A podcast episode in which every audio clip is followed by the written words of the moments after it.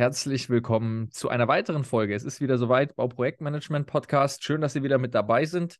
Heute hier an der Stelle mit, ja, Sie können es als kleine Intro-Folge betrachten in den spannenden Bereich der methodischen Kompetenzen.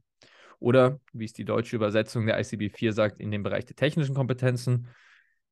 Kann man sich jetzt darüber streiten, ob die Übersetzung gut gewählt ist. Im Englischen heißt es Practice.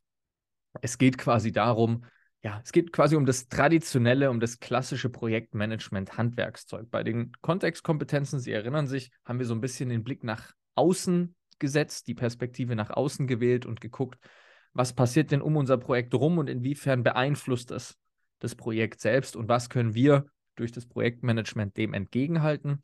Und jetzt im Bereich der methodischen Kompetenzen richten wir den Blick so ein bisschen nach innen und gucken, inwieweit kann ich denn mein Projekt so abwickeln, so zielführend organisieren, koordinieren, planen, steuern, ähm, dass es am Ende erfolgreich ist. Und da haben Sie ganz klassische Methoden drin zur Kostenplanung, zur Kostenkontrolle, zur Kostensteuerung, aber auch beschäftigen uns mit dem Thema Ablauf und Termine, Organisation, Qualität, Ressourcen, Stakeholder, Chancen und Risiken und so weiter und so fort.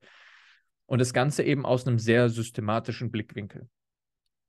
Also Anwendung von Methoden unterstützt ja immer eine gewisse Systematik, weil sie eben nicht einfach aus dem Bauch raus agieren, sondern sie versuchen eben mit methodischer Grund oder auf methodischer Grundlage sehr systematisch und proaktiv gewisse Themen zu adressieren.